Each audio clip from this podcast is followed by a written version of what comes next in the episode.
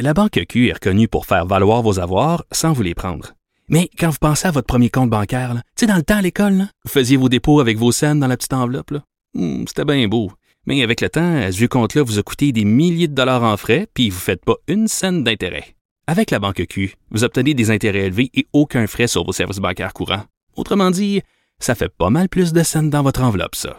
Banque Q. Faites valoir vos avoirs. Visitez banqueq.ca pour en savoir plus.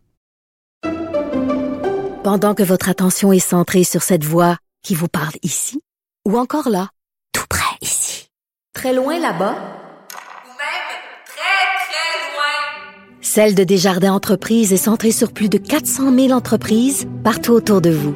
Depuis plus de 120 ans, nos équipes dédiées accompagnent les entrepreneurs d'ici à chaque étape pour qu'ils puissent rester centrés sur ce qui compte, la croissance de leur entreprise.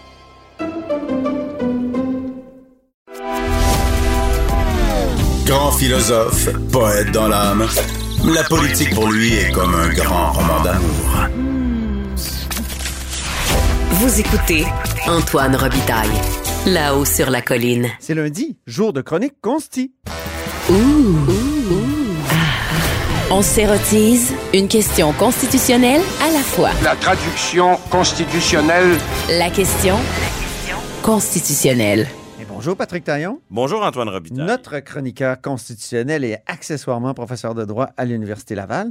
Commençons par la jurisprudence COVID. Il y a du nouveau depuis ce matin. Beaucoup de décisions ont été rendues dans les derniers jours. Au moins trois importantes décisions qui concernent euh, euh, la COVID-19. Donc, celle de ce matin est la plus intéressante. Parce qu'il y a des contestations, il faut l'expliquer Oui. à l'auditeur. C'est quand j'ai dit jurisprudence COVID comme ça, mais il y a beaucoup de contestations. Puis là, enfin, on a des décisions. Oui, euh, donc euh, 137 travailleurs de la santé, rien de moins, 137 travailleurs de la santé qui ne voulaient pas euh, du décret sur la vaccination obligatoire. Euh, la plupart, la vaste majorité non vaccinés, qui disaient que bon ben eux allaient sortir du réseau de la santé. Un litige qui est devenu un peu théorique, hein, et ça, euh, normalement, quand les ressources judiciaires sont, sont limitées. Donc, quand une question est devenue hypothétique ou théorique, normalement, les tribunaux euh, mettent fin au dossier puis s'abstiennent de, de traiter l'affaire. Ah bon? Mais elle n'était pas théorique lors de l'audition. Le juge a travaillé son affaire. Donc, euh, Parce il- qu'on se souvient des deux reports, le 15 octobre, après ça, 15 novembre, aujourd'hui. hein, ça aurait été aujourd'hui même. Et là, on a un peu l'impression que le report sans- il a pris une tournure presque définitive. En tout cas, ça, ça reste à vérifier. Mais le juge euh, Hier- Hiergo, il, il dit euh, Moi, on a tous travaillé, les partis ont, ont avancé leurs arguments, donc les ressources judiciaires ont déjà été investies. Je, je tranche euh, le dossier malgré tout. Et c'était tout un moment pour trancher parce que c'est ce matin que euh, les suspensions seraient devenues effectives et lui s'était engagé à produire sa décision avant l'entrée en vigueur. Donc, ça aurait pu être un- une matinée encore plus spectaculaire si euh, le gouvernement n'avait pas reculé. C'est Mich- Michel Hiergeau. Hein? Oui, exactement. Un ancien euh, expert en droit de l'environnement. Très, très, très intéressant, oui. Et c'est un, juge dont on avait Le parlé juge, à ce micro parce que c'est lui qui, sur la loi 21, avait refusé la demande de suspension provisoire au Oui. départ.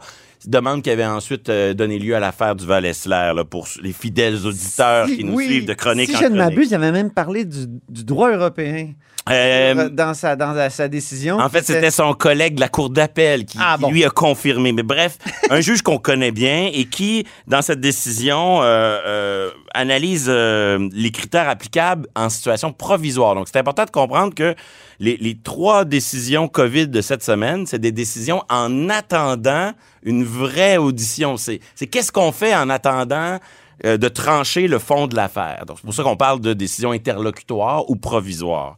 Et donc, dans cette situation-là, il faut prouver qu'il y a une question sérieuse. Ça a été facile à prouver. Euh, mais c'est à l'étape du préjudice irréparable Ah. que le juge euh, hier, hier jour, ce matin, dit, euh, ben, écoutez, grosso modo, votre perte de votre préjudice irréparable, ce serait une perte de revenus. Vous allez arrêter de travailler pendant deux mois. L'audition est prévue en janvier. Donc, si vous arrêtez pendant deux mois, on pourra facilement vous indemniser du salaire équivalent. C'est intéressant parce que s'il avait voulu prendre la question à l'envers, j'aime ça montrer que les juges font des choix. Il aurait pu dire que justement, un vaccin obligatoire, ça se retire pas. Hein. Une fois qu'on est vacciné, on peut difficilement être dévacciné. Oui. Mais il l'a pas analysé comme ça. Il l'a analysé comme, ben, vous, de toute manière, vous allez refuser d'être vacciné et votre préjudice, ce sera une perte de revenus. Donc, c'est pas un préjudice irréversible. On pourra vous indemniser. Et sur la prépondérance des inconvénients, parce qu'on doit balancer si on donne l'ordonnance provisoire euh, ou si on la refuse, où est euh, le- les, avantages et les inconvénients de ces deux scénarios, ben la, la prépondérance des inconvénients a balancé en faveur de euh, la position de l'État. Un dossier quand même assez sérieux, une preuve, parce que souvent dans ces requêtes de contestation là, des mesures sanitaires, on a une preuve d'expert qui provient d'un prof euh, chercheur aux États-Unis ou je ne sais trop où dans le monde. Université qui est- du Wisconsin. peut-être très sérieux, mais vous comprenez, là. Là, ici, on avait une preuve d'expertise du docteur Massy de l'Université de Montréal, un visage quand même connu, qui démontrait une preuve d'expertise avec des objectifs, disons, quand même assez raisonnables. hein. Il cherchait à démontrer que la- le dépistage quotidien ou très fréquent est tout aussi efficace que la vaccination. C'est un débat quand même scientifique qui peut, euh, qui, a, qui a- qui a une certaine légitimité. Donc, une, une preuve d'expert qui était peut-être au-dessus de ce qu'on voit euh, d'habitude. Deux autres décisions. Donc, mercredi dernier, euh, la juge Bonsaint a refusé une ordonnance visant à suspendre le dispositif de euh, passeport vaccinal. Alors, évidemment, le passeport vaccinal, c'est bien moins attentatoire, attentatoire aux droits et libertés qu'une vaccination obligatoire. Puis disons-le, ça fonctionne plutôt bien. Ça fonctionne plutôt bien. et dans cette affaire-là, ben, on, on voit là, que ça. Que, que- Mais il y a des questions juridiques, c'est sûr. oui, mais le, le suspense était, à mon avis, beaucoup moins grand que pour la décision de ce Ben matin. Vendredi, en revanche, on avait une décision de même nature, là, sursis provisoire, une ordonnance pour, en attendant le, le fond de l'affaire, Pour bloquer. pour bloquer en attendant euh, le dispositif euh, imposé par le gouvernement Trudeau pour ses fonctionnaires. Et là, là-dessus, il y a un débat beaucoup plus euh, serré parce que la- le dispositif au fédéral, il vise tous les employés de l'État, même des sous-traitants. C'était des sous-traitants euh, québécois euh, de la région de Blainville qui contestaient ici Ah dans cette affaire-là, devant la Cour fédérale. Et, et- et donc, on voit l'étendue du domaine d'application de, de la vaccination obligatoire au fédéral Ben oui. tellement large qu'il y a matière à une discussion plus, euh, plus serrée, si je peux dire. Puis le, le verdict, ça a été? Pas de suspension provisoire. De On se suspension. reverra au fond. Une décision euh, assez étonnante parce que sur les trois critères qu'on doit suivre, le juge va même jusqu'à dire qu'ici, il n'y a même pas une question de droit sérieuse, ce qui est assez rare. Là. Vraiment, le juge adopte une, la Cour fédérale adopte une position très tranchée. On le voit globalement là, sur les décisions COVID, tant la décision de ce matin, très importante, celle de vendredi, celle de mercredi, s'inscrivent en continuité avec ce qu'on voit depuis le départ. Ah, tu parles d'une tendance depuis très longtemps à accepter finalement les limites que le gouvernement a mises. Il y a- on a des décisions, la majorité des décisions sont rendues au provisoire, donc en attendant des audiences qui prennent du temps Ah, à venir. Et euh, le gouvernement l'emporte systématiquement, sauf un cas, l'application du couvre-feu pour les itinérants C'est tout. Et une petite victoire morale Ah dans oui? le dossier des frontières, les voyageurs qui étaient mis en quarantaine à l'hôtel. Ils ont perdu leur cause, mais ils ont gagné le droit d'être mieux informés de où on les amenait, puis de combien de temps ça va durer, etc. Il n'y a pas Donc, de une, petite victoire. une victoire partielle. Donc, on, on voit vraiment une tendance. Euh, les droits et libertés, c'est des protections contextuelles et les limitations peuvent se justifier même pour des limitations extrêmement importantes. Deuxième euh, remarque aussi, c'est que c'est la rareté des décisions au fond. Parce qu'on on y va sur le provisoire, c'est plus difficile pour les contestataires, mais sur le fond, on- les dossiers cheminent pas très rapidement. Donc, seulement deux dossiers se sont rendus au fond, à ma connaissance. Euh, un dossier au Manitoba, où on a validé tout le dispositif provincial là, qui limitait les, les restrictions puis les décrets, et la décision euh, de la Cour fédérale sur les frontières, les voyageurs, quarantaine obligatoire. C'est les deux seules décisions, au fond. Les autres sont tous des doit décisions s'attendre provisoires. à d'autres décisions au fond dans les prochains mois, prochaines années? Oui, mais c'est pas simple. La décision de ce matin, là, le décret est un peu euh, mis en sursis par le politique lui-même. Le, le gouvernement n'exécute Ouais. pas son décret.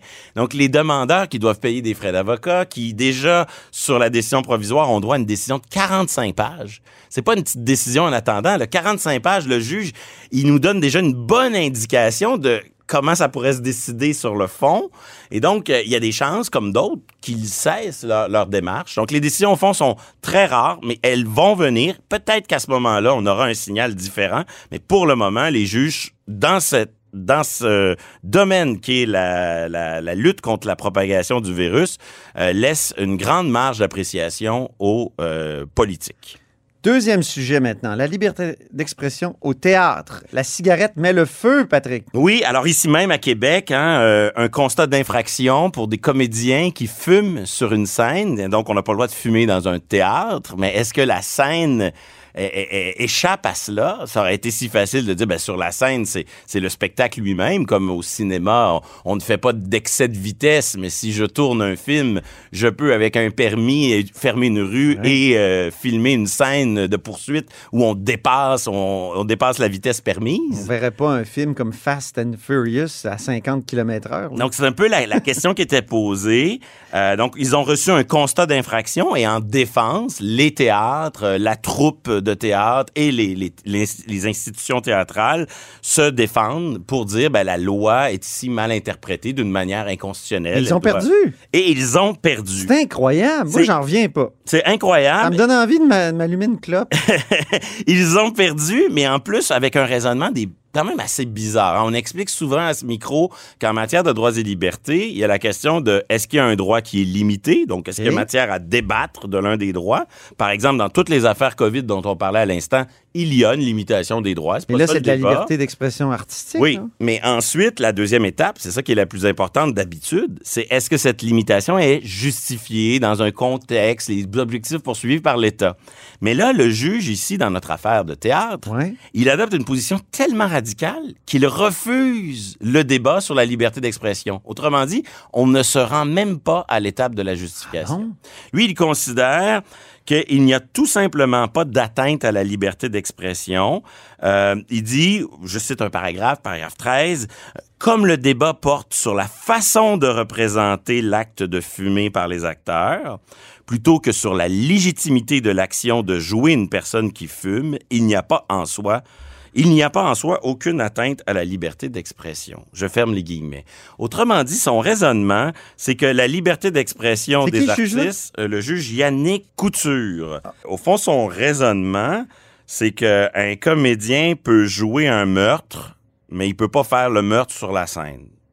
OK, mais ça, c'est pas vraiment pertinent parce que un meurtre, une action violente, n'est pas protégé par la liberté d'expression. Là-dessus, il n'y a pas de doute. Et donc, son analogie est, est- est- elle est plutôt euh, mal avisée. En plus, il existe des cigarettes de théâtre. Oui, mais ça, il utilise l'argument contre, euh, contre les contestataires. C'est-à-dire des cigarettes qui ne produisent pas de nicotine. Il- de, de- de- ouais, c'est Il ça? dit qu'il y a une solution de rechange, Et la que fausse ça. cigarette, et que Ah, c'est pour ça qu'on doit rejeter la, la requête. Au fond, il dit on peut transmettre le message de fumer sans commettre l'infraction de fumer, puisqu'on peut utiliser un produit de substitution. Ah oui. Nul doute que cette affaire va aller en appel et qu'elle va euh, poser des questions là, pour l'avenir de la liberté d'expression artistique. C'est C'est fascinant. une chose de donner tort euh, aux compagnies théâtre, mais de nier qu'il s'agit d'un dossier de liberté d'expression artistique, c'est adopter une position très radicale. C'est fort, le café. Au moins se rendre à l'étape de la justification. Ben, c'est évident. mais euh, à cette, le juge a adopté un point de vue très tranché.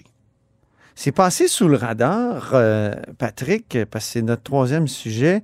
Laïcité, il y a eu un jugement. Un jugement sur l'exécution de la loi 21.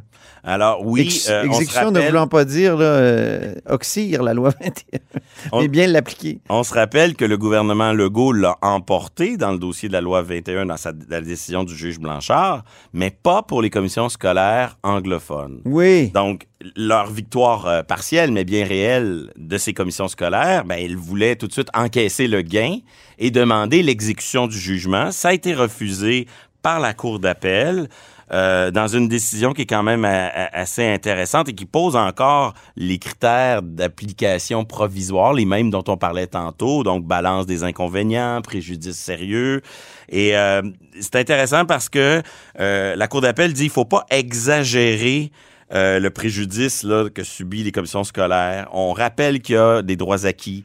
On rappelle que, moi, ça, c'est le bout qui m'agace, on, on présume qu'il y a un projet pédagogique différent à English Montreal que dans le reste du Québec, qui serait un projet pédagogique plus tolérant et que la laïcité aurait cette espèce de définition très, euh, très crispée, fermée, alors que Mm. c'est un modèle de, de gestion de la Parmi coexistence parmi d'autres Mm. de- d'une so- dans une société plurielle.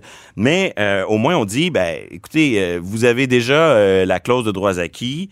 Euh, on voit mal comment ça va euh, affecter là, euh, considérablement quelques semaines de plus euh, votre projet pédagogique. Donc, un dossier à suivre, mais pour le moment, on, on laisse ça euh, dans l'État, comme si la décision Blanchard allait, qui allait être débattue en cours d'appel, elle ne produit pas ses effets. J'en profite parce que cet été, Oui. on ne s'est pas euh, croisé à ce micro euh, pour euh, soulever que dans le dossier laïcité, je suis toujours avec attention la jurisprudence européenne. Oui. Alors, la, Il y a du nouveau? ben, cet été, en juillet, la, la Cour de justice européenne, ça c'est la Cour de Luxembourg, qui est euh, par opposition à la Cour de Strasbourg, c'est pas tout à fait la même chose, mais elle, elle gère au fond les traités de la petite Union européenne, pas le grand Conseil de Ah, l'Europe.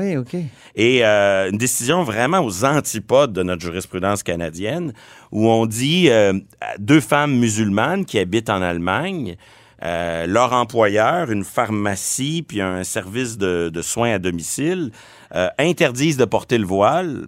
Et on dit, euh, ben, une entreprise privée. Donc, c'est pas de la laïcité de l'État. là. On n'est même pas dans ce que, on n'est pas dans la neutralité ou la laïcité de l'État. On est dans la capacité des employeurs d'imposer un code vestimentaire ou certaines exigences. On dit, ben, s'il s'agit d'un besoin réel et que pour l'entreprise en question, la question de la neutralité religieuse est importante, si l'entreprise démontre cela, ben, alors la- la- la- l'interdiction qu'on impose à des employés est justifiée. On dit même que ça peut être, euh, ça, pour la clientèle, ça peut éviter des conflits sociaux, ça peut assurer un meilleur euh, respect de leur liberté de conscience. Ah oui. Donc, on le voit, je dis pas que c'est une bonne ou une mauvaise décision, mais Non, on voit non. à quel point le fossé est important entre des décisions de juges canadiens, très compétents, qui interprètent à leur manière la liberté individuelle d'exprimer des convictions religieuses, et des juges européens, tout aussi compétents, mais animés peut-être d'un autre euh, esprit, et qui conduit à des jurisprudences, à des décisions très contrastées. Donc, c'est le juge Mainville hein, qui, qui avait cité la jurisprudence européenne dans, son, dans un des jugements sur la loi 21. Tout déjà. à fait. Ouais. Tout à fait. Il faudra Exactement. voir si, euh, dans la suite du dossier en cours d'appel, est-ce que cette influence européenne pourra servir euh, d'argument pour montrer qu'il n'y a pas juste une manière d'établir un juste équilibre Mhm. entre les droits en présence. Du moins, a- le contraste entre l'Europe et le Canada là-dessus est assez euh, saisissant. Est-ce qu'on a le droit d'être européen en Amérique du Nord? C'est peut-être la question que Hein? pose cette... C'est ça, c'est la société distincte, ça pourrait être ça aussi. hein? Oui, mais je pense que c'est le, le sens notamment du témoignage de Benoît Pelletier dans le dossier, qui n'était pas un témoignage pour ou contre la loi, mais pour le droit du Québec d'exprimer à l'intérieur du fédéralisme canadien sa différence, son modèle, qui est un modèle Sur le qui rapport entre le l'État et les religions. Exactement. C'est peut-être pas le modèle qui convient au reste du Canada, mais il convient à plusieurs euh, États européens d'aller dans cette euh, Il semble être celui que les Québécois préfèrent. Très bien, merci infiniment Patrick Taillon et on se reparle la semaine prochaine. Et c'est ainsi que se termine La Haut sur la Colline en ce lundi. Merci beaucoup d'avoir été des nôtres. N'hésitez surtout pas à diffuser vos segments préférés sur vos réseaux et je vous dis à demain.